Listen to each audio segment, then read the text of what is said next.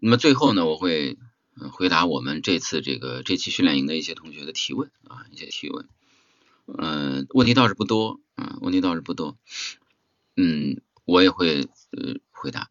如果还有时间的话，大家可以在这个。但是我说实话，同志们，非常抱歉，我是个新手，我看不太清这个，我这个屏幕上刷刷刷刷，所以你们说也没有用。呃，下次我找个机会，或者诸位在我那个咱们是那个那个起码上我的那个有个生鹅帮，或者说起码我的这留留留问题，好不好？你们现在我真的看不见各位，又吵吵吵在在在飞啊，所以说那个咱也甭客气了啊，嗯，诸位那个就甭打字儿了哈，打了我看不见。也许你是跟我问打个招呼，说那个王老师你好啊，你好大家好啊，我就先说了。所以我我老见到这个前前一一排排的往上走，大家可能抑制不住啊，抑制不住。呃，所以说请大家原原谅啊，我今天很难就是看见看着这个来回答大家的问题了。好不好？嗯，回答回答大家这样的问题，因为确实是稍瞬即逝啊，稍瞬即逝，这玩意儿走马观花，现在不是走马观花了是吧？花走马观是吧？马不动，花在走，马不动，花在走，呃，所以请大家多担待哈。呃，说实话，还真的不像腾讯会，腾讯会有时候那字儿还停的时间要长点，这个这个好快，所以大家就就住手吧啊，你们，呃，我现在开始讲了，我看我利用了这段时间先做一个。呃，做一个那个那个那个那个一一一个一个一个教学的绪论吧，啊，这是我们的一个教学方法，嗯，所以下面呢就请大家那个开始记啊，做记录，因为没法弄 PPT 嘛，我我不是不太会嘛，有一些概念，有些观念，有些我要开始进入教教学状态，大家就嗯尽量不打字儿啊，打字儿我也看不见，然后还影响你，另外呃。我还有一个要求，就是请大家那个、那个、那个，今天一边听一边记一边想啊，一边记一边。我今天会是，因为尤其是我在我在这个理清很多概念的时候啊，理清很多概念的时候，大家要记一记啊，记。因为有时候你有声语言的特征就稍瞬即逝，所以说空口无凭，立字为据啊，大家要记一记啊。好记性不如烂笔头啊，就是这个道理，好吧？嗯，所以说这个我就不太管大家在飞的打的这些字幕了啊，嗯，这我就我可就不管了啊，你们忍不住想打，因为有的人不知道啥时候进来的嘛，出于礼貌打个招呼我也能够理解，只是请大家现在开始啊，那个注意力放到耳朵上跟我想，我首先要跟大家讲第一个问题就是有声演播到底是干啥的？嗯，大家很多是自己的爱好，人生的乐趣，嗯，完全尊重啊，完全尊重啊。艺术创作，当然，同志们，千万不要被“艺术”这俩字给搞晕了。生活中只有两个状态，不是生活的就是艺术的。所以很多时候，但凡脱离原始生活状态，都可以叫做艺术，是吧？恋爱还是个艺术呢，大家听说过吗？是吧？领导还是门艺术呢，是吧？这是领导艺术，对吧？呃，大家能理解吗？从这个角度来说，有声演播当然是艺术了，它它是一个宽泛的艺术啊，它是一个非常宽泛的艺术。但是它不是典型的艺术啊，大家知道艺术有有有有广义的和狭义的，比如芭蕾舞是多么典型的艺术，它跟生活中绝不一样，然后戏曲也是，但是很多艺术它是生活化的啊，或者说他通过训练要回到生活，比生活要抽抽抽高一点，比如表演，其实就是你要看出来的表演很艺术化的表演，那就不是表演了，对吧？不是表演，呃，同志们你要搞清楚这个事儿，只有中国的戏曲除外哦。我们国家的戏曲是个特别神奇的东西，嗯，表演的全是形式，欣赏的就是形式，啊，这个有机会我再跟大家聊。但是正是因为如此，我们国人的很多审美受到这个影响，一直把生活和艺术是割裂的，嗯，割裂的，啊，所以经常会说，呃，有有有艺术范儿啊，艺术，对吧？啊，就这样，其实是有个问题的啊。那么有声演播到底是干啥的？到底是干啥的？说一千道一万，我们我们今天不不说那些花哨的东西，啊，不说那些花哨的东西，说一千道一万，就说最根本的东西。有声演播最根本东西，它就是给人讲故事的，啊，并且说实话，各位同学，啊，我今天尽尽量不说专业术语啊，嗯，我说的话比较直白，啊，比较直白。我尽并且有时候遇到一些。呃那个那个那个事儿的时候哈，遇到一些不得不说 专业术语的时候，我那个呃那个那个那个，我会再做一个解释啊，我再给大家做个解释啊，好吧？我们的有声演播说一千道一万，它其实特别简单，它就是跟人讲故事的。再说一遍啊，他跟人讲过重要事情说三遍，就是跟人讲故事，他一点都不复杂，是个人就应该会。同志们，讲故事可是我们人类最重要的天性哦，讲故事是我们人类进化的重要的一个表现阶段啊。哎，同志们，你知道人从动物的区别？你不要以为是第第一群体化，第二会用工具，第三发明文字，对吧？这很多我们学人类发展史都呃工具啊会使用过，大猩猩也会啊，对吧？也会啊。第二，那个、那个、那个，呃，发明文字是吧？是文明的标志。但是其实你知道，人类最重要的是开始了想象，人类开始了说谎，开始了胡说八道，开始了瞎编。啊，说你看那片树林，原来我们的祖先在那，就开始瞎编的那一瞬间，人类就跟动物不一样了。啊，这非常重要的，同学们。所以同志们，你们想想看，哎，诸位。你说喜马它成立多少年？中央人民广播电台成立，那那漫长的历史长夜当中，我们人类就不讲故事吗？照样讲啊，说评书的、茶馆里的啊，包括那个大树下，对吧？村头大树下，然后家里爷爷奶奶扇着扇子给我们讲，都是这都叫讲故事？无非现在我们是通过电子媒介、录音设备。更广泛的面对更多的受众去讲故事，但是它的底层逻辑都是讲故事，它不是。所以说，同志们，下面两句话特别重要。好，你们先住手，拿出笔，拿出纸，不不许再打字了。近在眼前，给我像飞蚊症一样，我这一个字飞上去。那个拿出笔，拿出纸，去记下面这句话，我说的特别重要，特别特别重要。所以说，说一千道一万，我们有声演播是跟人讲故事的，所以说他是为了给别人听的。第一句话，他是为了给别人听的，不是展示自己会的。第二句话，我们有声演播，他是为了让别人听的，这个是我们的最根本的问题啊！一切都是从听觉角度出发的。第二句话就是他的有声演播这件事，他不是为了展示我会讲故事，不是在是就说我会。给你展现我会，你看我都有基本功，我都有训练，我多么会，大错特错，从来没有一个标准叫会。你小时候听你妈讲故事，你你会说妈你会讲，你妈给你讲故事就不错了，对吧？能哄你睡觉就不错了，对吧？你会说妈妈你妈妈你给我讲的大灰狼和小白兔的故事吧，我要大灰狼音啊，你不像大灰狼啊，你你这都是后期学出毛病了呢，这都是各种似似懂非懂的人。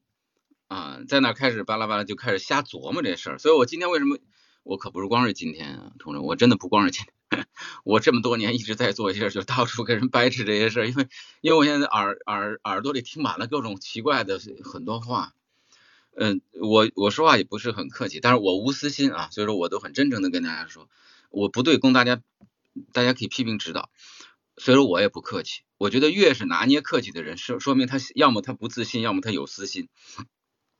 所以我不客气的跟大家说，就是你现在很多人的，因为最早有咱们有些平台，咱们是大家草根一块玩嘛，我觉得这是值得尊重的啊。我我从从来不认为草根就就天生被人鄙视，从来不是这样。但是我们应该理解，草根有时候大家一块玩的时候，就各种说法，大家就自己琢磨自己玩。但是有时候说着说着就把这事儿当成一个规则了，就开始当成专业术语了。那我觉得那就需要修正了。是吧？你比如说角色音，这不瞎编嘛？这个世界上什么叫角色？啥样角色？所所以我在不停的修正，我说叫角色感就好了，是吧？叫大叔音、萝莉音。你告诉我哪个琴叫做爱情琴，是吧？哪个琴叫做进行曲琴，是吧？你你告诉我哪里有规定某个音是谁呢？说的都是感觉啊。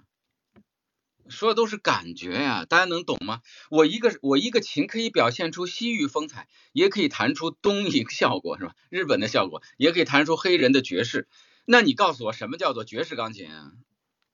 如果说爵士钢，它是指它的弹法，而不是某一个琴。所以怎么能有这个世界上怎么能有萝莉音呢？你那音说大叔也行的，啊，这就瞎掰。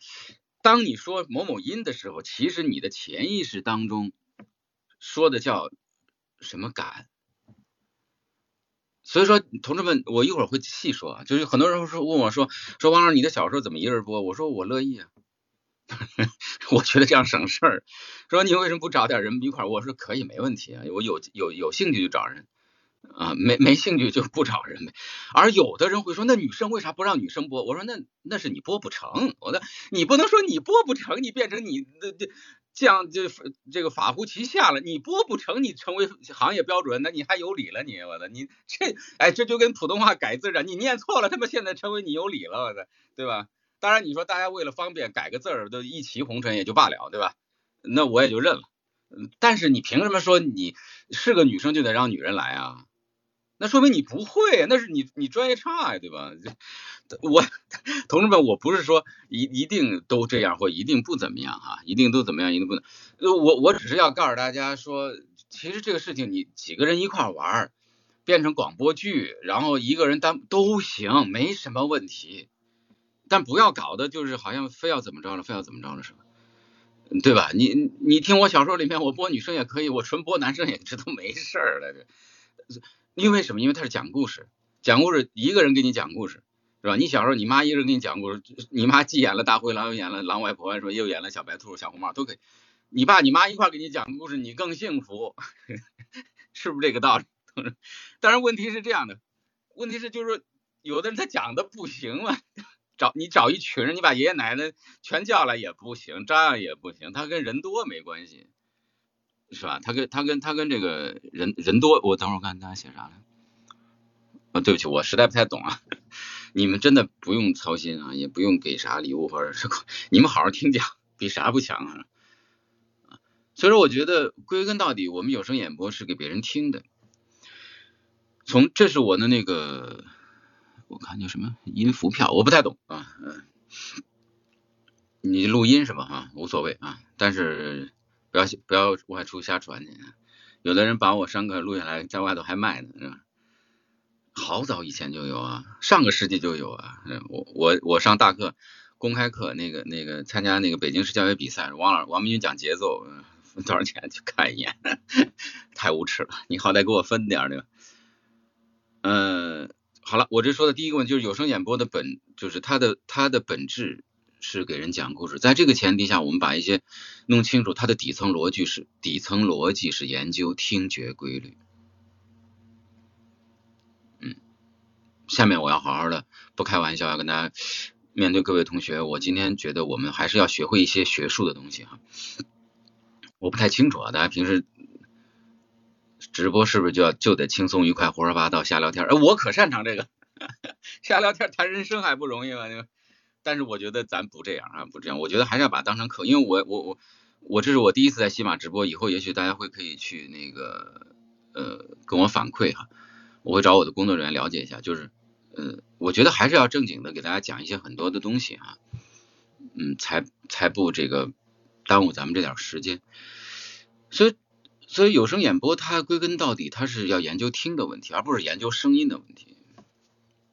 很多人都把自己当成一个戏曲、一个一个歌唱家的角度来研究说话，这是个两回事啊，同志们，我都快急死了。这停，打住啊，把你们以前操那些心都都停了停。从今天开始，好好跟我一起来操一下听觉规律这事。听觉有哪些规律？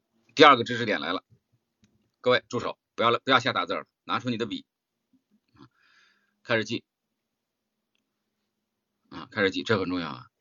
听觉规律是三个，特别重要。你们来晚的我不管了啊，不不不不要瞎打招呼了啊。听觉规律有三个，同志们，你们研究一下。我们听广播和看电视有啥不同？你别告诉我说一个用耳朵，一个用 一个用眼睛，这这这太低级了。听，同志们研究一下听的规律有啥不同？听觉规律有以下三个特点啊，我要这个，请你们记一下啊，你记一下。第一叫做单向链性。这稍微有一点术语，啊，单向链性。什么叫单向？就是单方向的，听那个声音本身就是单单向，就是我说你听，声音很难混一块儿啊。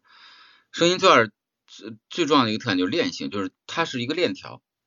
我呃同志们，这就是我们生活中所说的那个话要一句一句的说，大家能懂吗？呃，你哪怕一张嘴说的是第五句，你逻辑特别混乱，是吧？你说的乱七八糟的，但是在别人听起来，你那个应该是第五句的，你说出第一句，它就是第一句，它要一条一条一条链性，链性。所以我们我们为什么要研究语言链条？要要把它关联上。把文字当中找它的关节点，这就是我们训练讲叫内在语嘛。嗯，有机会我再给大家教你们这些事儿啊。你要先记着，话是一句句说的。看文字可不是哦，看小说可以一目看十行的。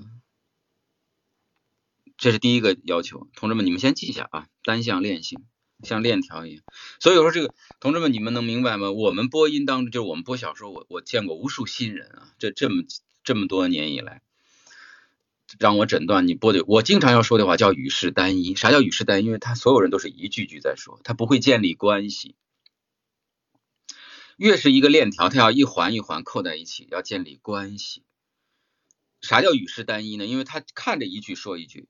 我相信在座的诸位，一百个人里面有九十个人都有这个问题，哪怕是高手也有这个问题。你比如他说“白日依山尽”，同学们，假如说啊，我这一个句子句头在这儿啊，句子头在这儿。他第一句话“白日依山尽”，说到这儿，他第二句呢，一定回到原点，“黄河入海流”。第三句“欲穷千里目，更上一层楼”，就这样，这叫语势单一，因为他一句句在读，每一句读的都还行，搁一块儿就不行，这个链条没建立起来。你一定说“白日依山尽”是在这边，然后镜头转“黄河入海流”，“欲穷千里目”，问你一个问题。更上一层楼是回答。你看，我建立了关系之后，我这个句子起点句点不一样，搁一块儿它就好听，搁一起它就好听。这是我们听觉规律决定的。所以读东西为啥啥叫有感情？不是说你找了一个有感情样，是说出句子关系。所以同志们，你知道我们小学时候，我们的国家语委有一个给大家布置的作业特别对，叫有感情的朗读课文，非常对，但是就缺了一步。这也是我这么多年是努力在跟各个中小学老师，尤其是小学老师在做的工作，就是一没有解释清楚啥叫有感情的朗读课文，导致我们好多孩子养成了一个习惯，叫找一个样子要有感情。白日依山尽还是白日，那就完蛋了。有感情第一步是建立，弄清楚它的语言关系啊，语言关系。为什么？因为它是个链条。它是个链条，大家能懂吧？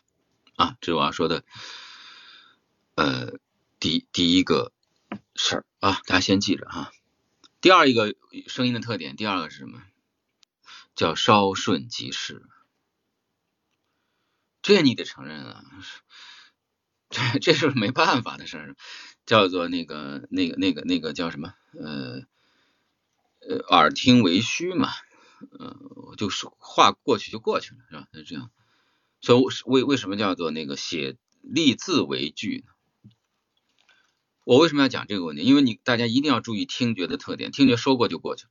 所以同志们，你们播小说的时候要对文本进行修改和强调是非常重要的。给大家举一个例子啊，给大家举一个例子，你比如说你播的这一集，你这一章，在这这这篇文章啊。这这篇文文本，他在第一段上，那那个男孩，那个女孩问那男生说，哎，男孩问他今天是星期几？假如说啊，今天是星期几？然后接下来会有一大堆，一大堆内心独白，比如这个女孩看着男生，心里想他为什么问今天是星期几呢？难道他都忘了吗？嗯嗯，最早我们相见的时候，他啪写了一大张，到了这一篇 翻篇了，到了这一篇说。所以，他淡淡的说道：“今天是星期一，同志们看小说行不行？没有任何问题，因为你看到这儿，今天星期几之后，你看完这一大堆，读到这儿的时候，那个文字还在那儿，你再看一眼，或者说你是视觉是有记忆的，就过去了。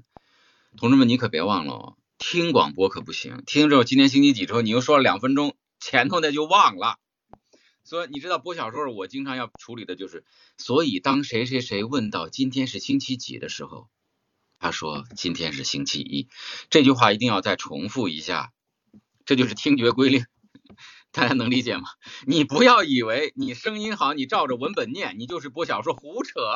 播小说是我声音好，文本理解能力强，同时我要了解人家听的，我让他学会听，这就叫代入。啥叫代入？是把那个听众带进去，这也是我一会儿要要要帮大家辨辨掰扯的这个概念啊。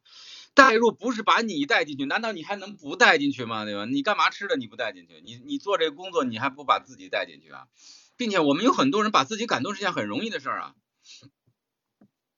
很多人学生经常问我说：“王老师，我都很感动了，别人为啥听不感动？”我说：“你难道还能不感动吗？对吧？我热泪盈眶，别人听起来不过尔尔，那很正常啊，对吧？你并且他没有必然关系啊。”他没有必然关，你感动了，别人就得感动啊，凭什么呀？你我们所做的一切努力，不就是让人家感动的吗？所以同志们，你要了解代入感，代入感是把别人带进去，不是我自己带。但前提是你要自己带入，但这是不够的。你自己带入值钱吗？自己带入不值钱，你自己哭半天，谁给你钱啊？对吧？所以同志们，我说话不太客气，反正有时候很多观念大家是错误的嘛，就是所以说我才啊，这是第二个事儿啊。记住了吗？第一个是叫单向链性啊，声音的特点啊。今天我要从根上啊，帮大家把这些事儿捋清楚。这不是我说的，我在上个世纪，我在三十年前，上世纪九十年代，我一九九零年考上了现在叫中国传媒大学的前身叫北京广播学院。你知道北京广播学院就是研究广播的，研究声音的，这都是那些先生们早就总结出来的。我从小啊，就是我我我同志们以后大家慢慢习惯我的这个话语方式。我说的从小就上本科啊，就是你们考上大学以前学东西都是上辈子的事儿，就不不这不算，真的不算。我跟很多我的那个传媒大学学生说，你们小时候学播音就是指现在，你现在你考上传媒大学才是投胎转世，重新做人。你学好了之后走向社会，那是你的幼稚阶段。你千万别以为你考上大考上广院，考上传媒大学，你人生终点了。不是这样，我们当年上学的时候，那些张颂老师啊，包括研究广播剧的那个文编系的那些，就有一本就叫《广播剧艺术》。张颂老师给我们讲声音的规律，那这就是这些先辈们早就总结出来。只是现在我们大家是视频成长的一代，就不管这些，就开始自想当然了，就开始想当然了，就开始以为就这这这是胡扯。所以同志们，你知道我现在在做的是普及，是把那些。早就说好的关于声音的研究，提前给大家就做做这事儿是吧？我我觉得这是我们广播学院的义务啊，传媒大学的义务对吧？嗯，咱也别抬杠啊，也别抬杠啊。好了，那个我接着讲第三个特点啊，大家还记得第一个特点吧？嗯，单向链性。第二，稍瞬即逝啊。第三个特点，声音是作用于想象。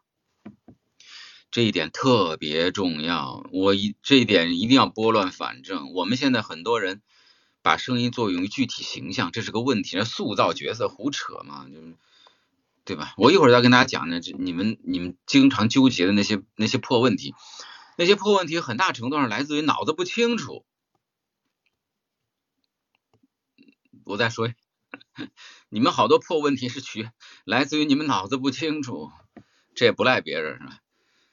第三个特点啊，作用于想象。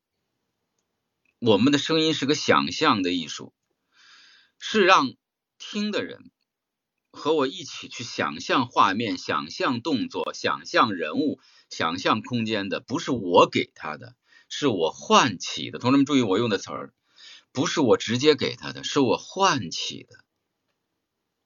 你们脑海当中都会有一个自己的想象。我只要唤起了你的想象，我怎么播都对。所以同志们，你听我播，我现在播的最累的一个作品是《军刀出鞘》，里面有无数人，我，嗯，我就稍微一区分，你去想就完了。我我根本就不使劲塑造啥人物塑造，很多同学经常把这事觉得特神圣。我的任务是让你想。你想想看，当年孙景修爷爷讲《西游记》，那一老头讲故事，大家小朋友听得如痴如醉，因为所有人都在想象啊。袁阔成先生讲《三国演义》，塑造人物了吗？没塑造，他跟拍电视剧《三国》一样吗？不一样。哎，所以同志们，我稍微岔开一点，所以说，你知道，听觉的艺术是让人聪明的艺术，它要让人想一想。视觉艺术啊，说白了，短视频看多人会变傻的，因为都直接给你结果。视觉拍出来的视频啊，是印证导演想象，就导演想的，他拍出来给你看，你就接受就完了。同志们能理解吗？同志们，就像你，比如说你只看过《水浒》的电视剧，你心中的李逵就是电视剧里那个李逵。你如果看的是《水浒传》的那个文本，你是你每一个人心中都有不同的李逵，大家能懂我的意思吗？所以说读书是让人是是增强人的想象力的。看电视剧看多了会傻的，因为电视剧简单嘛，享受嘛。说没事，少刷短视频，一点意义都没有。嗯，真的，并且格调都不高嘛，才能是吧？嗯，当然这里面没有对错啊，没有是非啊，我只是我自己的个人观点。我现在再重复一遍，声音是想象的艺术，记住了。第二句话是画是画面，视频是印证的艺术，印证，印证想象，印证。印，我再说一遍这俩字，因为之前有一个学生问了问题，是把我这个印证记成什么了，我忘了，把我问懵了。他他因为因为这就是没有看到文字，印证就是我来看一看是不是得到了印证啊？那个印印象的印，证明的证啊。视频是印证的艺术，印啊印证的艺术。呃，声音是想象的艺术，是吧？所以，同志们，你只要找到了感觉，别人都会带入想象的。同志们，你能理能能我我稍微我我这个稍微有点那个那个那个那个有点学术哈，我我稍微给大家讲讲讲清楚。你比如说，嗯，《水浒传》吧，我们就以《水浒传》为例吧。我们我们每一个中国人心中都有一个武二郎和潘金莲是吧？武大郎、西门庆，我们最喜欢这四个人物了是吧？真的真的奇怪了，同志们。我我配过两版《水浒传》，九八版的那会儿我大学毕业不久，还在当班主任，我配。我们是九六年的夏天配的，就是李雪健老师演宋江那一版。最近中央台还找我们又重新搞了一个《水浒剧艺厅》，就把我们这帮老配演就配九八版《水浒》的人凑一块儿给大家讲水浒故事，还挺好听的。啊，呃，我还录过一个一版零三版的，时候就张涵予演宋江那一版，我录的是那个胡东啊。那个他，他那个演的林冲，我发现特别逗。我去配水浒，所有人都会问我第一个问题是潘金莲谁演的？我发现广大人民群众都特别关注潘金莲，关注潘金莲，然后接着武松是谁演的？我们中国耳熟能详的是这就是这几个人物。好了，同志们，我我来跟大家分析一下哈，诸位你们来想一想。我们是不是每一个中国人的耳心目中、脑海里都有一个潘金莲和武松、武大郎、西门庆，哪怕豹子头林冲、花和尚鲁智深这些人物形象？我如果作为电视剧电视剧导演在拍的时候，他实际上是拍出来他脑海当中认定的武松、潘金莲、西门庆的形象。当然，这个形象是符合大多数人的，就是基本人民群众是认可的。但是，同志们，请你们想想看，一定有人不认可，一定说这武松 太太弱了，潘金莲不好看，等等等等。那没办法。但是，声音的艺术是，我如果假如说，我播武松、潘金莲，比如比如说我播这个斗打西门庆，或者说兄弟话别情，是吧？就是《水浒》里的章章节。我播这段的时候，我只要表现出了武松的孔武有力。大郎的那种憨厚慈爱啊，和潘金莲的春心荡漾的那种那种，你去想啊，我播到这儿的时候，你想每一个人就会唤起他心中的武松、潘金莲和武大郎啊，他一定觉得是好的呀，他就认同啊，每个人都有自己的形象，这就是郭德纲说的叫臆想之美。哇，这什么东西出现在乱转？大家真的甭客气，你好好听比啥都强。嗯，叫臆想，你你你，郭德纲在相声里说过，就是你说这个女孩子长得美，最最好的标准就是臆想之美。他说你想吧，你想最漂亮就什么样，我不跟你形容了，就是这个道理。声音是让你去想象的，所以说最重要的，这就我谈到塑造人物这事，塑造人物，你只要抓住一个人物特征，让别人去想，你干嘛非得在那儿，非得变成这个人，你变不成的呀。所以你谈什么塑造呢？它是转述啊，叫惟妙惟肖的学呀。你学人说话你不会吗？所以男生怎么不能学女生啊？这是个问题吧？根本就不是问题。你妈妈给你讲大灰狼的故事，只要表现出大灰狼，这这很很厉害，那小孩子就很很害怕。你还真牵个狼啊，是吧？那太机械了。所以我经常问到过很多人，很奇怪，我见过的特别奇怪的现象，比如有的男生播到女生上，就真的变成了女，哎呦，这怎么可能呢？受不了的。你你傻呀你？你生活中你就不会学吗？你说，哎呀，那我那天我们邻居一对年轻两口子吵架了，是吧？那男生特别特别那个乖乖的说，哎呀，老婆老婆别生气了。那女说，你他妈给我滚！你不会学吗？你不就这就是在学呀？就是在学呀。大家去想不就完了吗？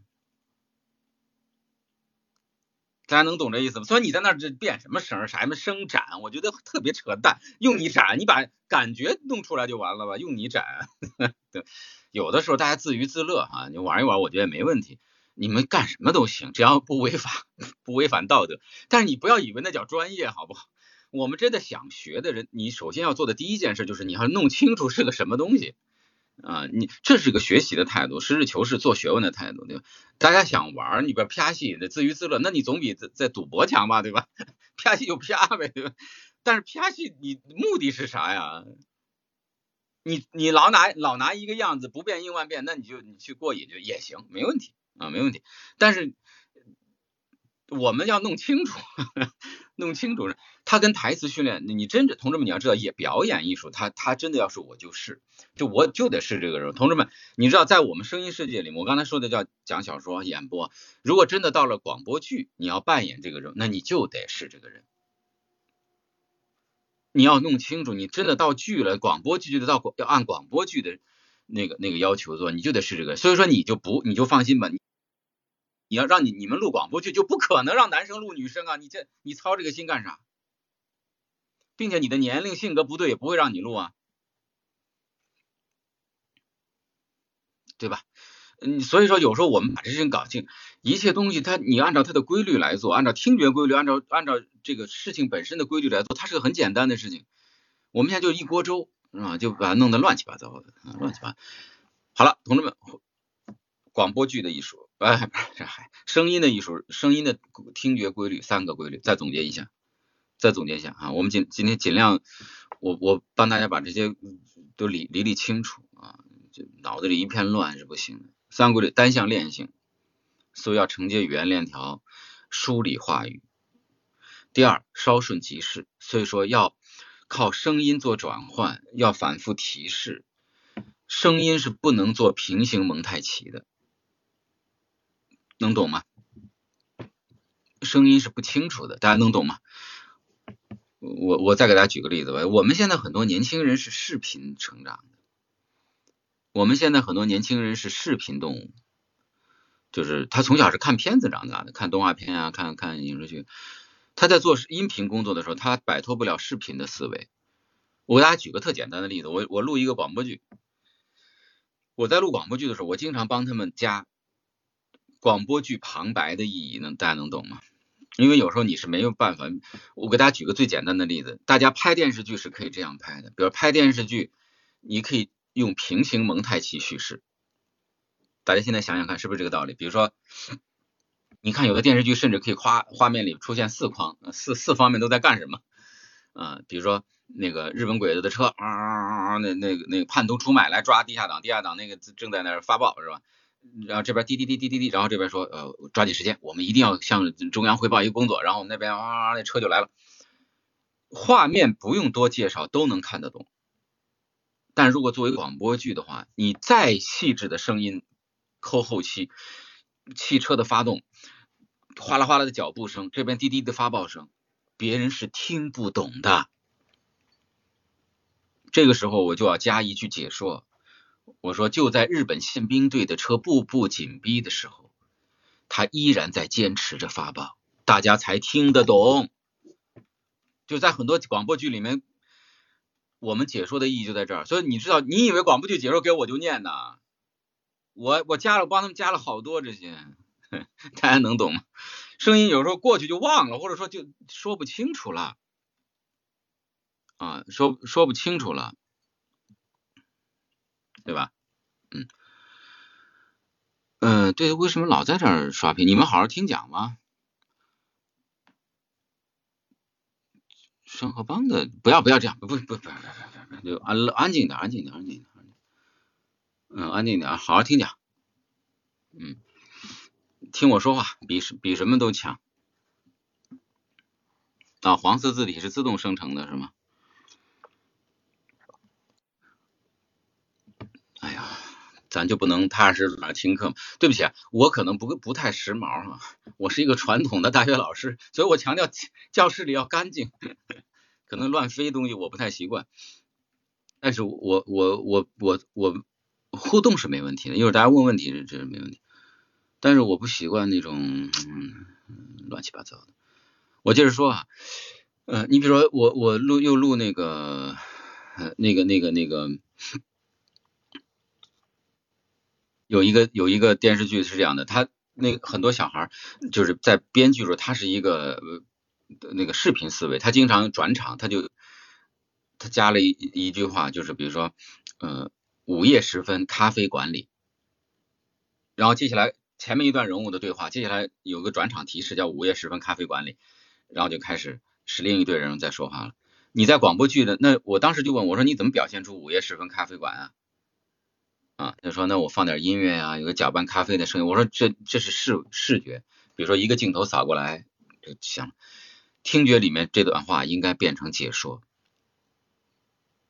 所以我当时就说午夜时分在某某某的咖啡馆。啊，是是是是这样啊，所以说我我这就是我们的这个这个这个听觉的这个啊，呃，这个这个是我要讲的这个声音的规律啊，声音的规律啊。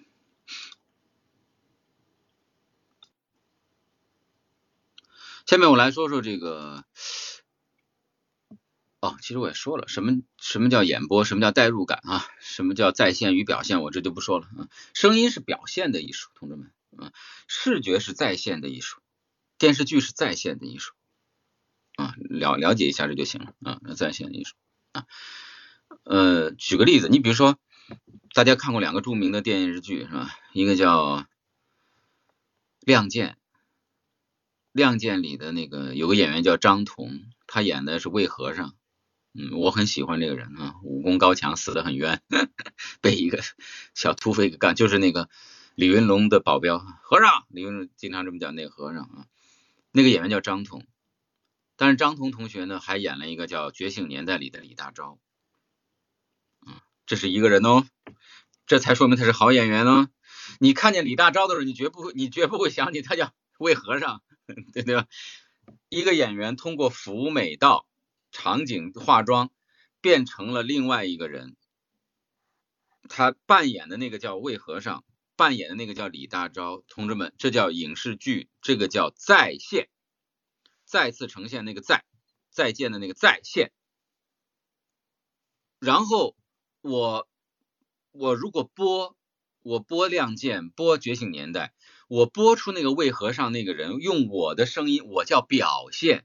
我通过我来表现了李大钊的为国为民的崇高之情和魏和尚的忠勇刚毅的壮烈之感。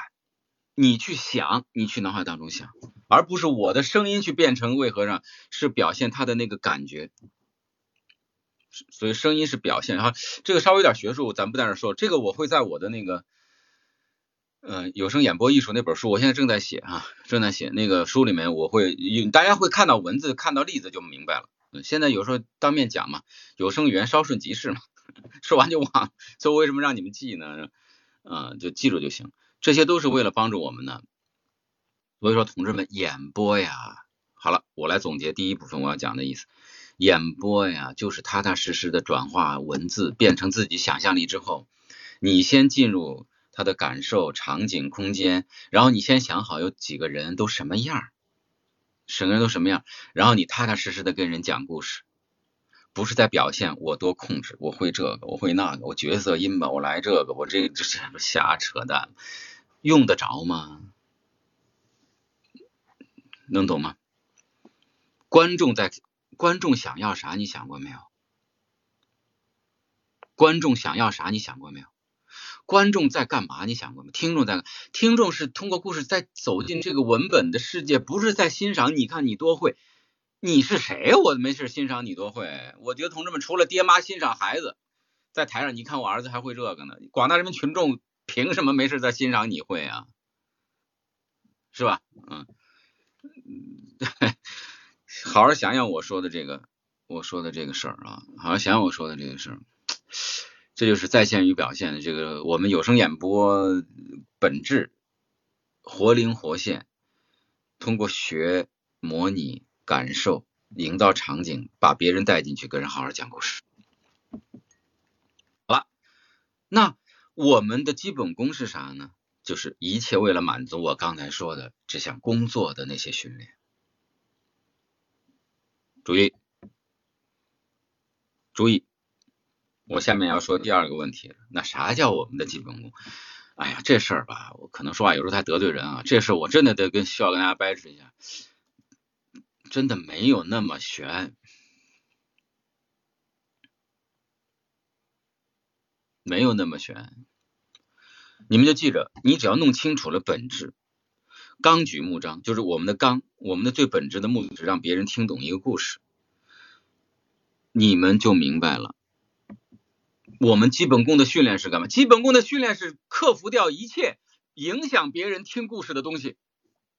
我再说一遍啊，基本功的本质是做减法的，克服掉一切影响别人听故事的东西，就叫基本功训练，而不是说给你身上贴这个弄那个。你看我会胸腹连着呼吸，什么狗屁是胸腹连着呼吸？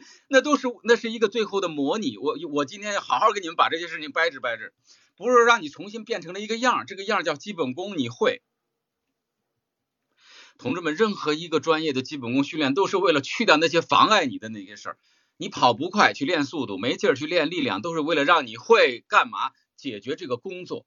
比如说你是射门的，你是投篮的，你是跳高的，不是说哎你练了一个东西，你看我会这样跳高，你神经病，谁没事谁看你跳高啊？是你过去就赢，你过了那杆就赢。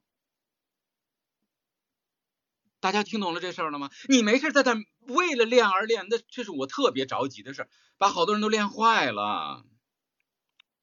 同志们，你播不播没关系，咱把自己练坏了，把嗓子练。所以你知道我特别不能接受，我们有时候我在疫情之前啊，线下上课的时候，我我们那个我每周上专业课都会去。学生是要早上练声的，我有时候经常在校园里听到很多学生在那瞎练，这还是我们当然有时候好多学生来来传媒大学那儿练声，我也不知道为啥，也不是我们播音的，也不是表演的，不知道是哪儿的，就觉得在传媒大学练练声是吧？就好像跑到北京大学做做题是吧？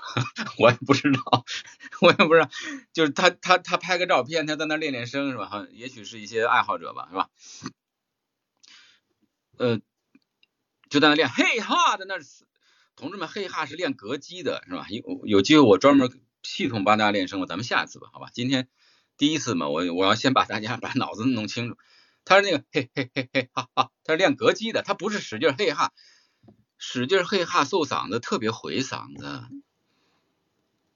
所以同志们，我我我有时候听见这，我就特别忍，我说你不别别，我说你住手，嗯，别这么练，我谁让你这么练？说老师，我开开嗓。我说你开什么嗓？开嗓发气泡音就行了嘛。你大早上你喊就把嗓子喊坏的。大家能理解我的意思啊？我再说一遍，回到我刚才那个最重要的那个话，就是我今天讲的第二个问题啊。我第一个问题讲完了啊，我不知道你们从头到尾听的怎么样啊？第一个问题我讲完了。那有有声演播是干嘛的？就是依据文本调动情感，设置语境，踏踏实实给人讲故事，把别人带进来，让人听。我说的都大实话。照照我说的做就行。第二，我要说那基本功训练是干嘛的？基本功训练是去掉你身上一切妨碍别人听的东西，而不是要给你练一个你你某个样。有些老师他，哎呦，对不起，我尽量不说脏话。有些人他只会那个样，他找人都练，这不行的，不是那么回事啊！我都快急死了，对吧？基本功训练是去掉一切妨碍别人听你你身上那些去掉妨碍别人听懂，然后踏实还又回到我说的第一件事，因为说实话，同志们，所有人身上都会有各种各样的问题的，没比如说没有人天生就会说普通话，所有人都有普通话的发音问题，怎么办？照着改嘛？这不是很正常吗？那急啥嘛，对吧？有的人一紧张就会提气息提会紧张，那这时候我们通过什么气息训练放松，叫气息下沉。是吧？有的人呼气的时候就僵硬了啊，为了追求浑厚，嗓子着力了，说我们叫声挂前额。所以同志们，你们能听懂了吗？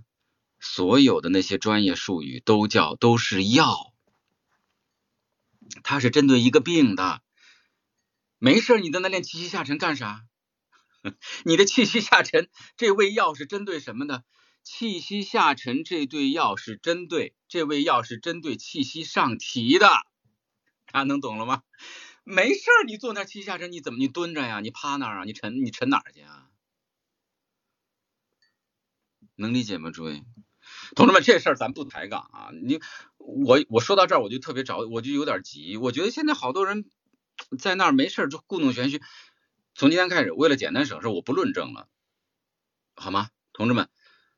你今天听完我的课，从现在开始。你再往后听到跟有声原就创作理念呀，就是稿件理解这个没有定论，咱们探讨。但是关于这些事儿，基本功就这些事儿，如果跟我说的不一样，你照我说的做，你不要跟他争论，你就耽误时间，并且有时候就就矫情。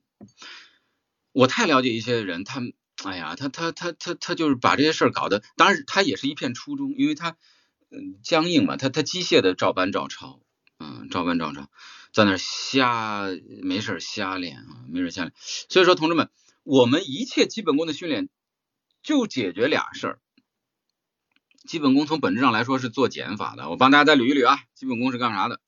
是做就我刚看同学说不会七八，那不着急，不会七八音。我你去听那个王明军带你练声，咱们喜马上就有，我就教你发了。这事儿一个小技术，这都不是问题啊。我我今天重点不在这儿讲，我不讲这些小技术。我今天要给大家讲都是观念，你把这个观念弄明白了，有些问题自迎刃而解啊。再复杂的基本功训练和再复杂的所谓技巧，什么内三吧、外四吧，是吧？还有人叫什么这那个，就是就俩事儿。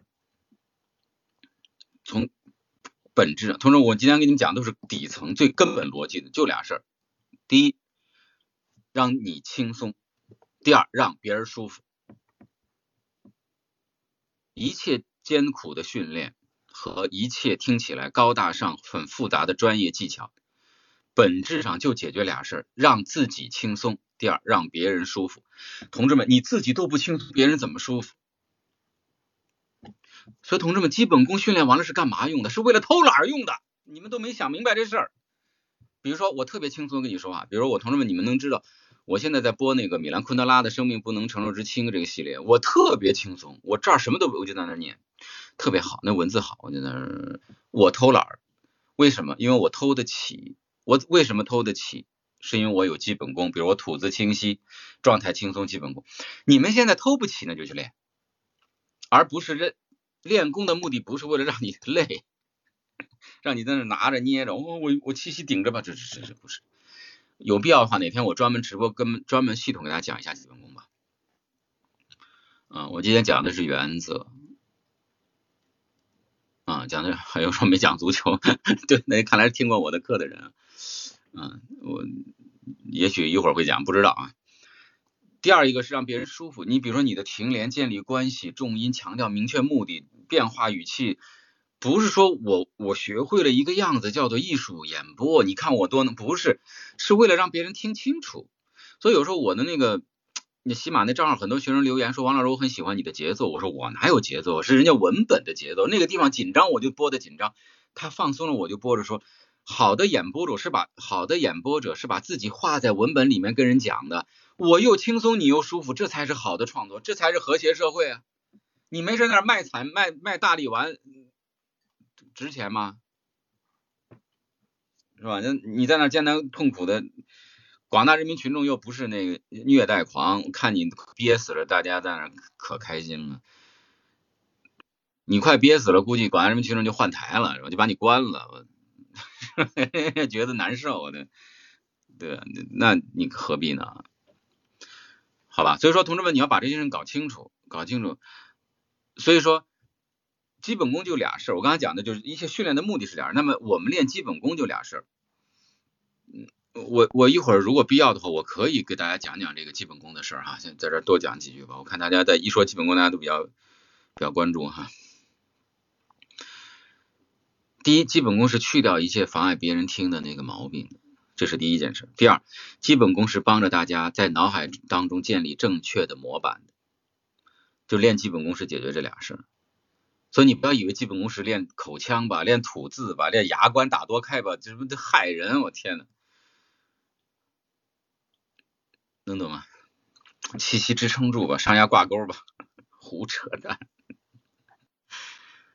哎呀，我再说一遍，基本功训练的目的就是两个：第一，去掉一切妨碍别人听的那些坏习惯。啊，比如你说话有的时候咬着牙，说话的时候嘴撅着，呢了不分，佛呵不分，啊，就普通话语音啊，牙关紧，喉不着力啊，中央人民广播电台这些都叫坏毛病，把它改了，好好说话。第二，基本功是建立一个正确的模板，就是哦，应该有个什么样，我们脑海当中是模板。啊，你哦，这类小说脑海当中有个样子，同志们，你想想看，是不是每个人脑海当中都是有样子的？举一个例子啊，同志们，那个、那个、那个，你你拿到小说，你播的好不好没关系，但你一定能够听出来谁播的好，对不对？你能听出来谁播的好，其实说明我们脑海当中都有一个所谓好坏的那个模板。我刚才好像看有个同学问基本功练什么，一会儿我有空了再讲。基本功要练什么？首先你应该明确自己有什么问题去解决它。基本功是针对问题的，所以同志们，基本功为什么先要先要有一个确诊？我不是说过吗？基本功是药吗？嗯，就像很多同学问我，你你这就明白了。你说王老师那个，那我吃什么药？你吃什么药是取决于你有什么病，大家能懂吗？有的是不用练的，你比如你是呢了部分。和阴阴部分练的不一样的，嗯嗯，阴阴部分练的不一样的。那么在共性培养模板上的不是练，是去听。但同志们注注意，大量的听也是基本功之一。所以同学，你不要以为没事拿本书冲着一堵墙巴拉巴拉使劲读就是好学生。有的时候大量的听，你没事听我多听我的小说就是练基本功。杨晨的、我的、满超老师的、小曾老师的。这些我觉得都播的很好，没有那么多乱七八糟的外在的那些东西，就是这些把这你你当然你听听别的人也可以，包括有机会我给你们开书单，你们听相声啊，听听作品啊，听广播剧，听听什么呃评书啊，也区分开啊。听的时候就是在练模，这也是基本功。然后剩下具体练的时候一定要有针对性啊，你有什么问题解决什么问题。不是说没事，我练出一个样子叫练会功了。同志们，从现在开始一定要把把我今天讲这个事想清楚，一定要把我今天讲这事想清楚。不是说我没事凭空练个练个东西我就会了，没有，因为我们根本就不是一个那种的。啊，所以说再总结一下，基本功的本质，所谓。说到另外一个问题，就是我们大家天念念不忘啊！我们在听我课的很多小朋友们，无论是学播音的，还是学过有声的各种单位吧，在那学，你们肯定听说过很多专业术语，是吧？声挂前颚呀，提打挺松啊，对吧？呃，气息下沉呐，气沉丹田呀，还说什么像什么那个那个那个腹壁站定啊，呃，两肋开呀。这些专业术语是这样，我这些都是我们传媒大学的很多专那个那个那个理论书籍里的，我们就是这些编编著的人，我很有权利，我有资格来给大家掰扯这些事儿。实事求是的，不客气的说，很多人确实学了这些专业术语，觉得术语很很很不正常嘛，对吧？他不是正常说话嘛，就就就显得自己很高级嘛，所以经常用这个来吓唬人。我不不问初心啊，也许有的人很真诚的啊，很真诚的想帮助别人，他就说点专业术语。同志们，专业术语是什么？两句话。第一，专业术语大部分是药，大部分是药。比如说，提打挺松是解决你牙关紧的，气息下沉是因为你气息上提了，大家懂吗？升挂前颚是因为你喉部着力，是吧？啥叫升挂前颚？不是说 非要把它这个，它是放松喉部的意思，放松喉部的意思。各位，你没有这个问题可以不练的。所以，所以同志们，你们明白了吗？有些人他特别爱说药名嘛，对吧？因为药名不是都很高级嘛，对吧？你你学学过医学的话，你会你巴拉巴拉说好多药名，你不是觉得你很高级吗？呃，但是药是要针对病的，是吧？你不能说我什么都练呀。是吧？你不能那，你现在哪个医生跟病人说，你去来去药房第一排开始吃吧，啊，总有一款适合你，对吧？没吃到就死了先，这不能这么说，对吧？所以同志们，你不能说好，我我我从哪儿买了本播音的书，我学过两天什么播音的课，我以前是干唱歌的，我干什么这不弄完了，我学了点专业术语，我就跟你们说，来来照着练啊，那不就跟一大夫翻了翻医书，我操，我说哇，这这。这些药名好高大上啊，对吧？干巴拉巴拉说，我也不知道啥药名啊，就是药名好好高大上。好，来给你们开点药吃。你看我懂这么多药，我就是个大医生，我是个医学家，这不是胡扯吗？这不是胡扯淡吗？对吧？那怎么能这样呢？对吧？所以同志们，我们的所谓专业术语，第一种它主要是针对问，你比如像夸张四声。为什么要练夸张四声啊？那四声本身就语流当中就没有标准四声啊，四声它是一个模拟的相对概念啊，对吧？没事在那练夸张四声，很多人那是因为你的声音音调有问题才去练夸张四声的，你没有你练它干啥？对吧？你比如提一下沉，我刚才讲了，比如说丹田气，那这你要弄懂丹田气的意义是什么？丹田气的意义是腹小腹控制嘛？同志们，我们尤其是气息这个问题，我天呐，你们可把人纠结死了，根本就没有那么严重啊。有声语言就以演播为代表，或者播音、播新闻、演播、纪录片、解说。有声语言它最重要的基本功是吐字，不是气息呀。这是我旗帜鲜明的要跟大家说这事儿的。我我敢跟一切人辩论的，为什么要搞成这样呢？包括吐字归音这事儿，我吐为什么气？因为气息这事儿源远流长，我这可有挖掘头了。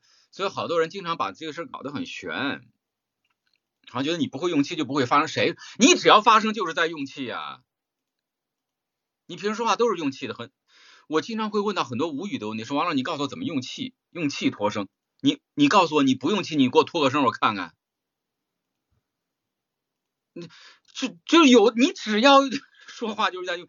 你会觉那有的人说呢，我说我说话特别累，呃，你用气就不是，你说话累是因为你喉部着力呀，你噎着捏着压着说你才累，你把喉部放松你就正常了。你有你对着话筒你使那么大劲干啥？这跟用不用气没关系。很多人经常说我要用气着保护嗓子，你用错了，不对的。放松喉头，放松喉头才是保护嗓子。那你说王老师，那你跟气有啥关系？我们。有声演播跟气就没什么关系，那么为什么有些人那么较劲气？那是声乐。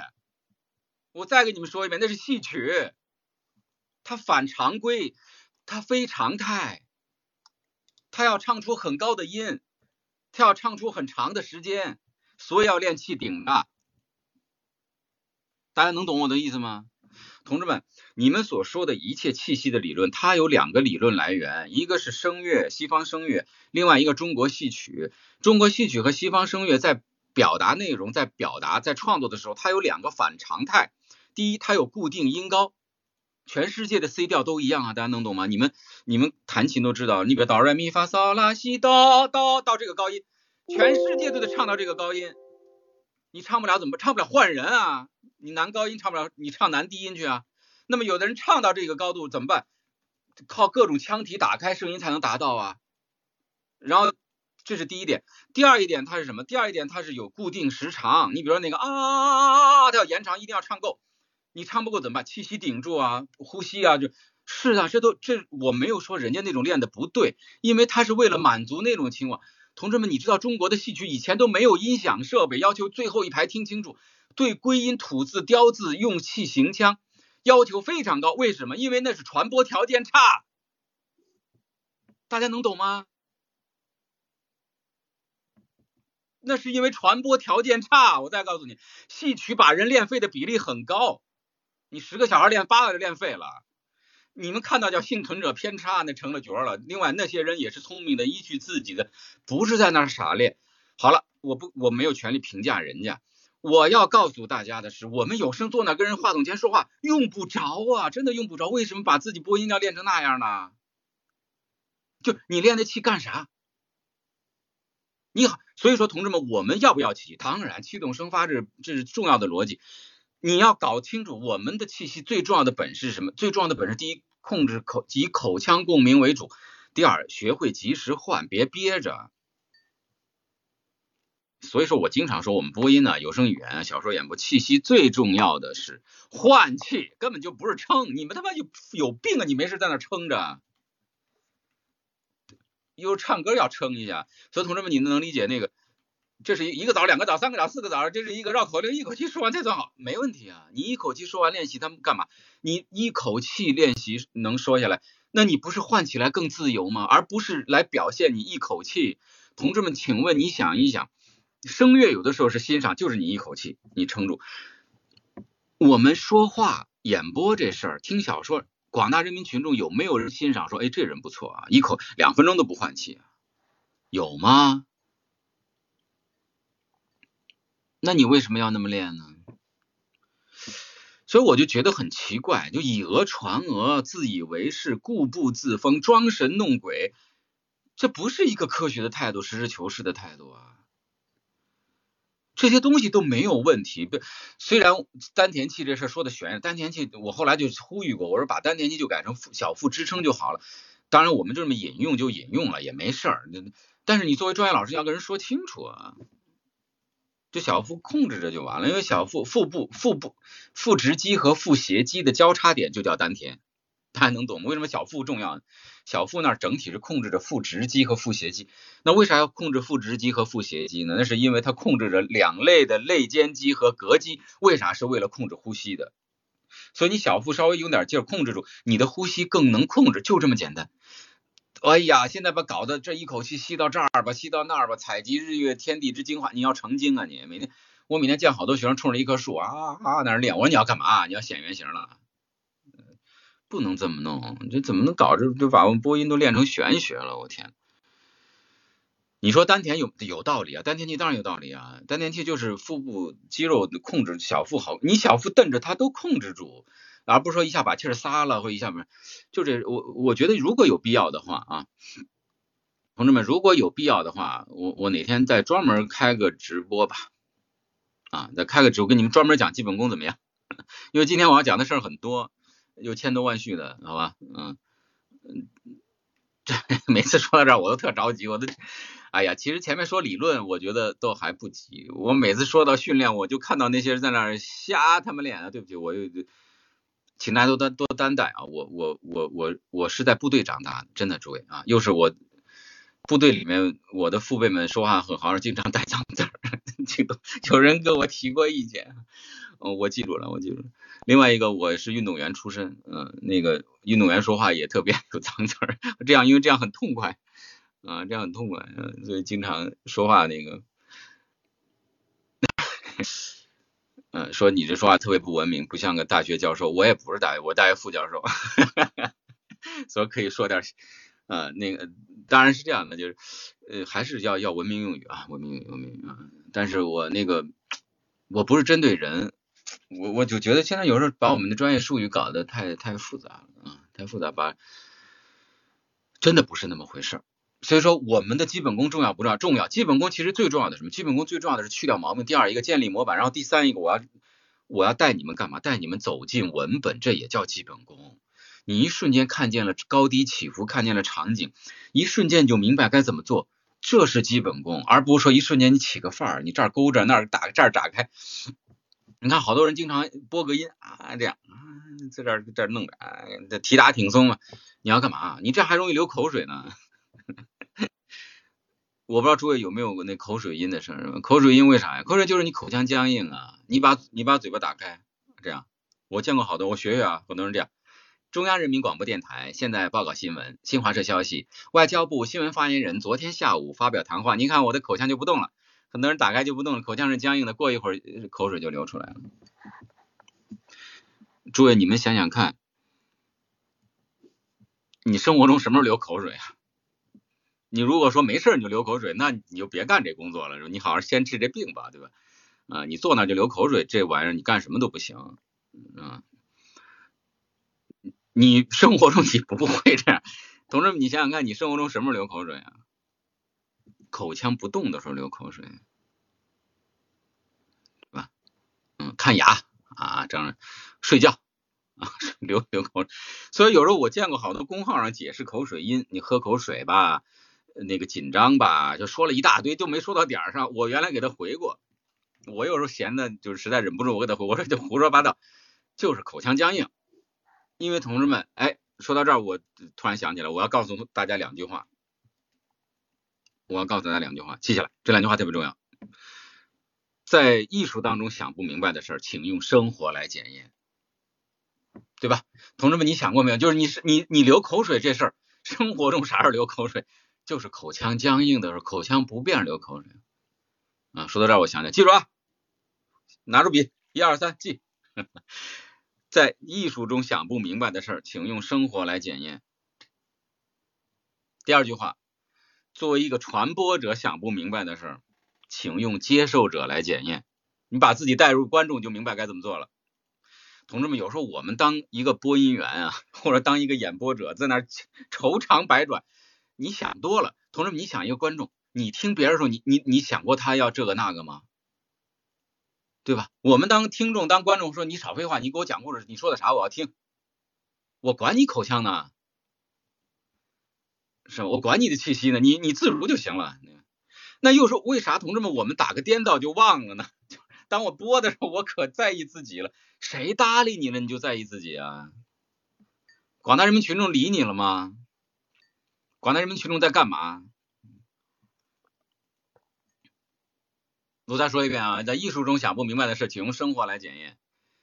艺术哪里有孤立的、远离于生活的艺术？这不瞎扯淡吗？只有伟大的中国戏曲还可以，中国戏曲就是典型的艺术，它就不生活。啊，这所以说才叫梅兰芳体系啊，大家能懂吗？我们有声语言不是，真的不是。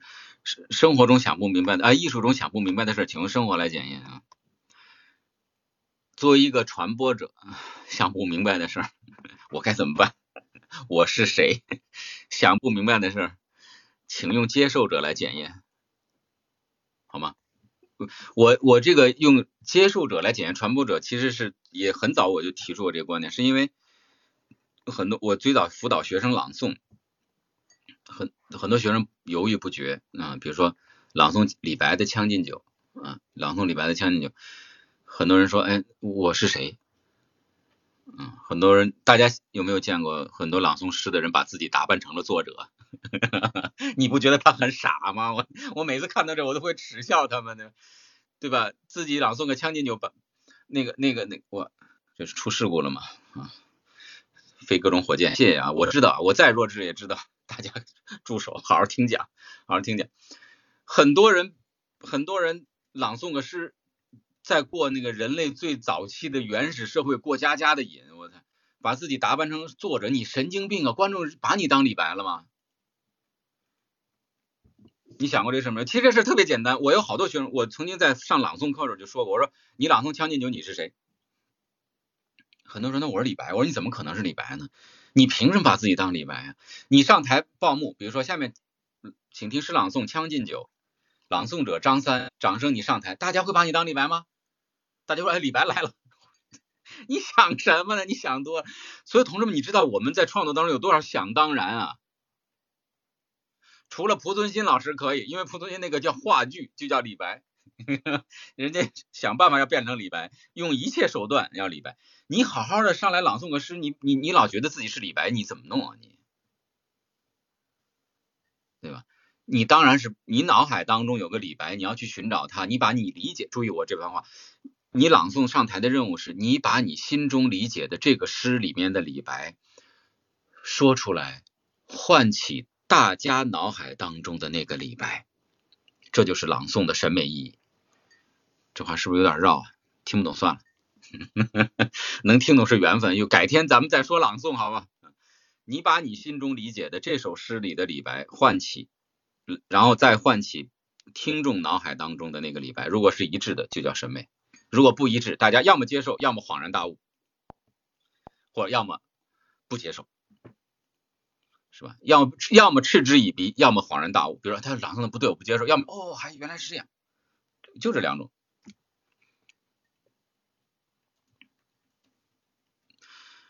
所以说，同志们。作为一个传播者搞不明白的事，请用受众来检验啊，接受者。所以同志们，当你作为一个播小说的人，很多事想不明白的时候，你把自己跳出来，你你你觉得听众会给你提这些要求吗？听众会觉得你是学播音的吗？听众会觉得你那个那个你的牙关气息，你想多了。听众最不能接受的是你的语感，其实连方音都没有那么重要，真的，各位。你知道对方对语音的纠结，那是我们播新闻。那是国家媒体播新闻，是吧？你夸张死生，这夸张死生是因为你出调值有问题。我有机会我再给你们讲。你好，你平时生活中跟人讲故事，大家最在意的是你讲的清楚，讲的生动，你理解不理解，而不是讲你气息什么的。你普通话没有达到一甲，没没关系的。现在我们有的人特别扯淡，就把很多东西都搁一块儿当成一个标准，就到处。一甲那是同志们，一甲那是什么？那是国家或省级以上播音员的标准。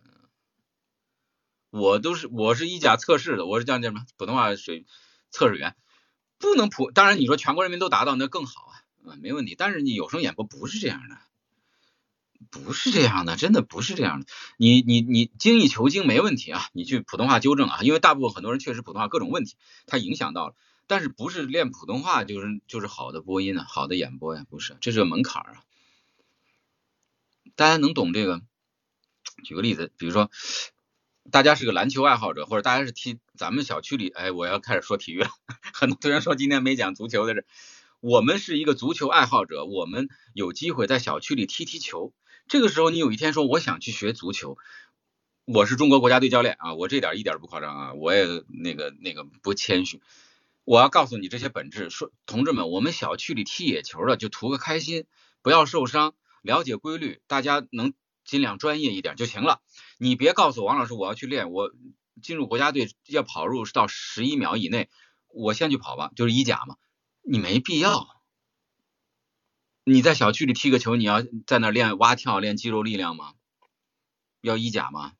不是不是一甲，要跑进十一秒吗？用不着。你要当然你要跑进很好。你要跑进你就不在小区待着了是吧？还有一点很重要的，同志们，你们爱踢球，因为我是足球运动员，我我就以足球为例，爱踢球这事儿是个很开心的事儿。哥儿几个在小区里踢踢球，赢个串儿，我觉得就很为我们的文化生活提供了我们温馨又从容，对吧？我们构建社会主义和谐社会，我们吸引广场舞的大娘大妈啊，我我们保持生命健康。但是有很多人。因为热爱足球，他的眼睛里盯的是 C 罗，盯的是梅西。他觉得王老师，他找到了国家队教练，说：“王教练，你让我练练吧，我也想转会两千万欧元。你别做梦了，你好好踢踢野球不好吗？强身健体不好吗？构建社会主义和谐社会不好吗？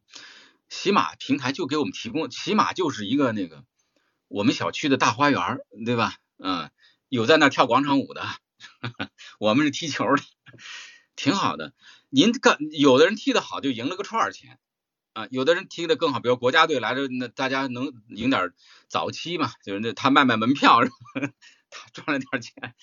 但是我要告诉大家，你不能说好我都要进入国家，那那就不是这个意思。它是个全民健身，它不是金牌计划，大家能懂吗？请各位放下一下你们的心态，好不好？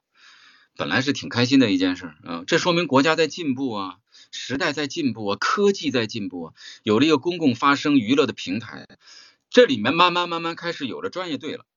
比如说我也在那儿播啊，这我说话稍微不太客气一点。作为国家队专业队来了，我们来播了，你们就听就好了。你没必要说王老师，我怎么才能播成你这样？没有一个爱打乒乓球的人问刘国梁说刘指导，我怎么才能打得像你那样？你不能。同志们，我我不给你们说那个心灵鸡汤，好吧？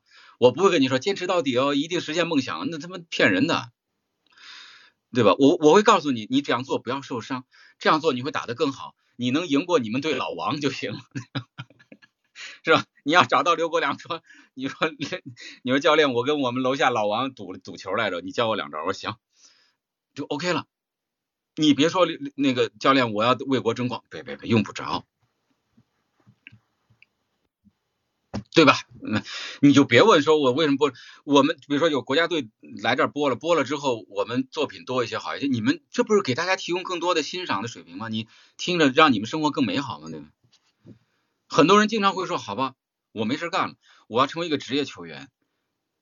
更重要是有一些江湖骗子说，哎，你在家待着没事吧？来。到广场上来打乒乓球吧，国球啊，乒乓球你看转会二百万欧元啊，一夜暴富，在家躺着是吧？在小区待着，你就能够实现财务自由啊！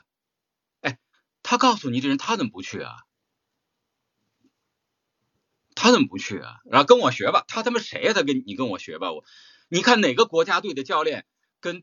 广大中国人民说：“来来跟我学吧，是让你实现五大联赛转会。”有人这说不是神经病，就是他妈就不该抓起来了。我的，那你为什么就要相信人家那么来？小区里我们现在全民都爱打乒乓球，全民健身。来，我教你一套广场舞，实现财富自由吧。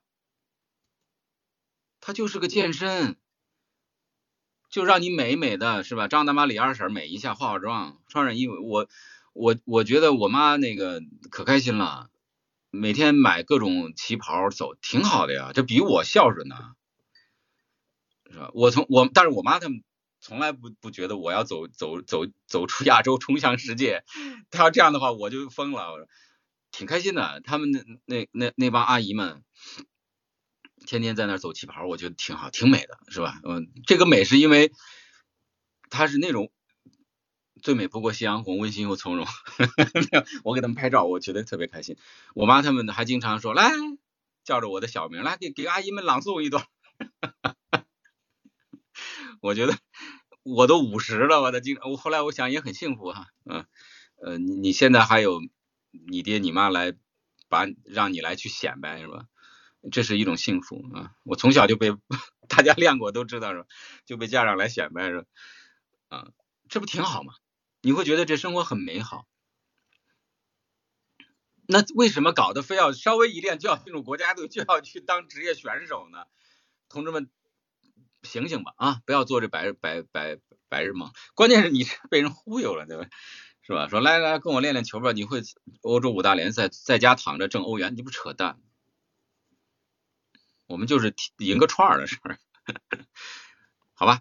这事儿既然讲到了。大家听清楚就好了，对吧？听清楚好了，是吧？嗯，把这事儿就想清楚了啊，想清楚就行了。所以说我讲了基本功啊，这这。所以说，同志们，基本功从从本质上来说就俩事儿，我刚才讲了哈，就是第一个叫修正，啊，就是改掉错的；第二叫寻找，啊，找到对的。基本功这个在在寻找的过程当中是很枯燥的，是很枯。比如说你一个前后鼻音不分，你得且得练音音。但是它很简单，就是练肌肉记忆，反复找，反复找，找不着，找不着再找，就是这么简单。同志们，没有这个世界上从来就没有一下就会的东西，你只有会的时候觉得它特别特别容易啊。它实际上，我又要举一个篮球投篮的那个例子，投篮那个例子，基本功很大程度上就是不断的寻找那个篮筐的那个过程。同志们，你觉得？把球投到篮里这个事儿，从道理上复杂吗？它根本就不复杂。需要有人跟你讲吗？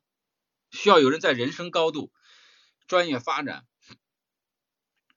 你的这个从中国的道德哲学、西方古希腊来讲一个把篮投进去的，谁要跟你讲，说明他他妈不会，他瞎编。我投篮很简单，手型什么都弄好了，剩下什么？寻找。你一下劲儿大了，撞篮上了，砸篮板上了。第二第二下劲劲儿小了，三不沾。第三下碰到篮筐了，反复找，也许是第五百下进了，你再去找。基本功训练有时候没有道理可讲，当然前提要明确啊。比如说你投篮姿势就不对，你手拧着这就不对。你把这是这个时候，这我们老师的意义就是帮你明确，同时告诉你这么做，剩下就是你做。所以同志们，你上过我的课，该不会还不会？就像我告诉你投篮的手型以后，你不会投篮，那不很正常吗？所以同志们，你要理解啊，如果有一个教练说来告诉你，我三招让你会投篮，这他说的不完全。我不我不咱们不揣揣度他是骗子。三招让你学会投篮的手型，这是对的。但是你会投进去，也许要三千下。所以你要不停的找，你就没有什么好问的。所以同志们以后就不要再问我，这说说王老师，你们比如说你们的有声语言，比如说你们叽叽叽嗯嗯呢了不听，咱们喜马拉雅上就有王明军带你练基本功，去听。很多人听完之后经常问我说，王老师，我单发机器吸的时候还行。我一播起来就不行，怎么办？说我说你你这个问题就相当于你一个运动员拿着篮球问教练，你说教练我原地投篮还可以，别人一逼抢就投不进去了怎么办？你说怎么办？嗯，你这就属于找骂的问题，说明你练的少，你继续练，多打比赛多训练，就这么简单。所以同志们有时候你们不要那个那个那个。嗯，急于求成的去去去去问我怎么办？我的任务，老师的任务啊，一个好，我今天说这话非常负责任的跟你们说，以后请你们以此来衡量一个好的老师、好的教练啊，老师和医生，老师的任务既像教练又像医生，一个好的专业老师的任务是什么？第一，告诉你你有什么问题。这是医生。第二，拿出针对你的训练方法，这叫开药方。第三，不断帮你修正，在这个过程当中就对了。一个好老师就用这三个标准来衡量，而不是说告诉你一个捷径，告诉你一个样态，你只要这样就叫投篮了，是吧？你你只要这个地方弄住就行了，然后你快点说，这儿快，你这么起伏是吧？我还讽刺我有人在那肩周炎似的朗诵是吧？肩周炎似的，就是。那个白日依山尽，这不是扯淡吗？到这儿啊，有的人说，来这篇稿子我发，我把它变红的就是重音，谁告诉你重音一定要那么选啊？同志们，给你规定必须要怎么做的，一定是有问题的。有的人还我说王老师，你告诉我一个逐字稿，哪里有他娘的逐字稿啊？说你告诉我，你把这篇文章的重音标出来，我照着练。你凭什么给人标出重音呢？重音换个语境就不就换了。对不对？我说今天晚上六点请你吃饭，我的目的你别迟到，那就一定是哎，今天晚上六点啊，我不请别人，今天晚上六点请你啊，我不请你干别的，我今天晚上六点请你吃饭啊。重音到处都是，一定要跟内容相关。你生活中重音都准，你凭什么盯着文字你不准？那是因为你忘了要说什么。你怎么能给人标出来就照着练呢？所以同志们，你要搞清楚，重音是很简单的一件事。你只要想清楚意思，重音自然就出来了。你生活中重音都没问题，你凭什么坐在话筒前你重音有问题啊？你凭什么你要教人把人重音都都给标出来变红是重音？你凭什么这么认为？那是你他妈这么认为，并且是你在这个场景里面这个语目的下这么认为。你换个目的就不这么认为了。所以还有人在那教，比如说，嗯，动词都是强调吧，什么这这怎么可以呢？哎呀，所以说我。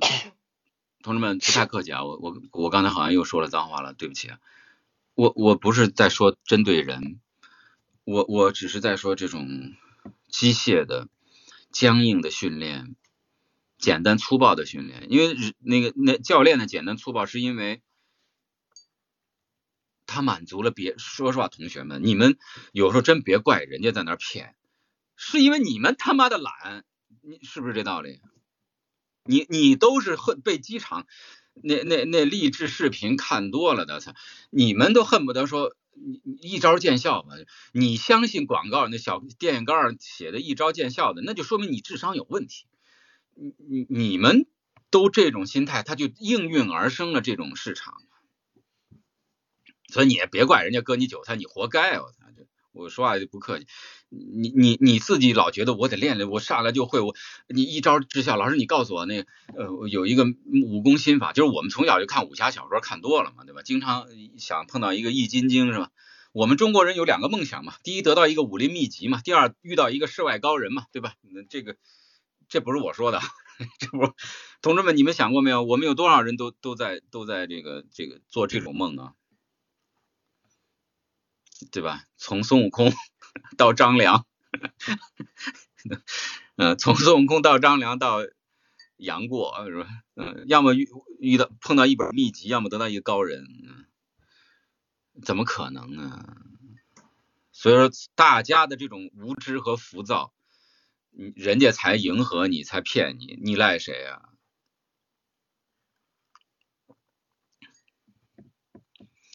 好吧。嗯，这个我就不多说了。最后一点时间啊，因为我还要回答一些大家的问题啊，咱也别太晚。嗯，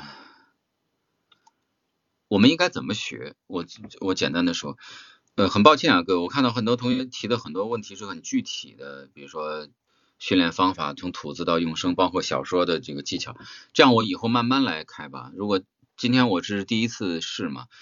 嗯，要行的话，我慢慢给大家讲。因为之前在我们那很多，就是我无论是我们传媒大学的那个我的专业课堂上，还是在生活帮我们那个很多那个体验营，包括我们新人啊这这些和精英这些教课教学课堂上，我都讲过。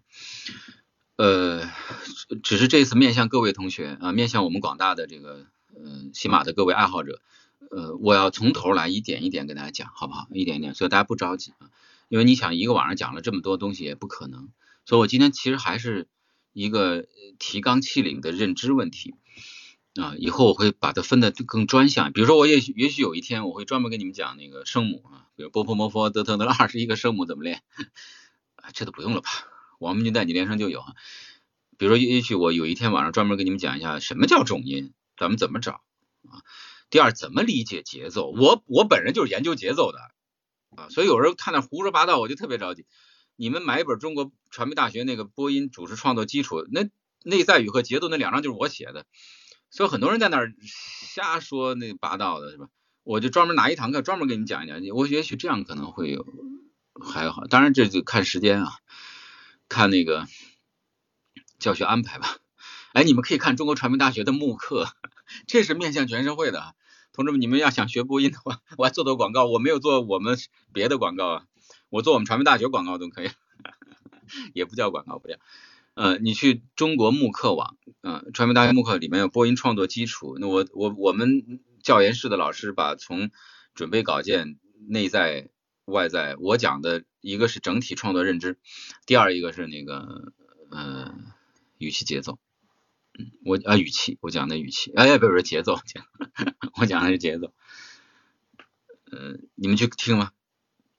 这是国家的声音，那个是我国家队训练大纲啊，我们国家队教练教练集体啊，国国家队教练集体公开露馅给大家讲啊，你们去听吗？嗯，这可以啊，嗯。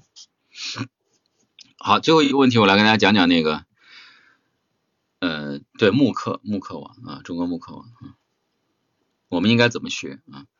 其实就是八个字，一共是四个词啊，大家记住就行了。嗯，八个字，嗯，四个词，第一个词叫明确。这说到这就感觉像结尾了，是吧？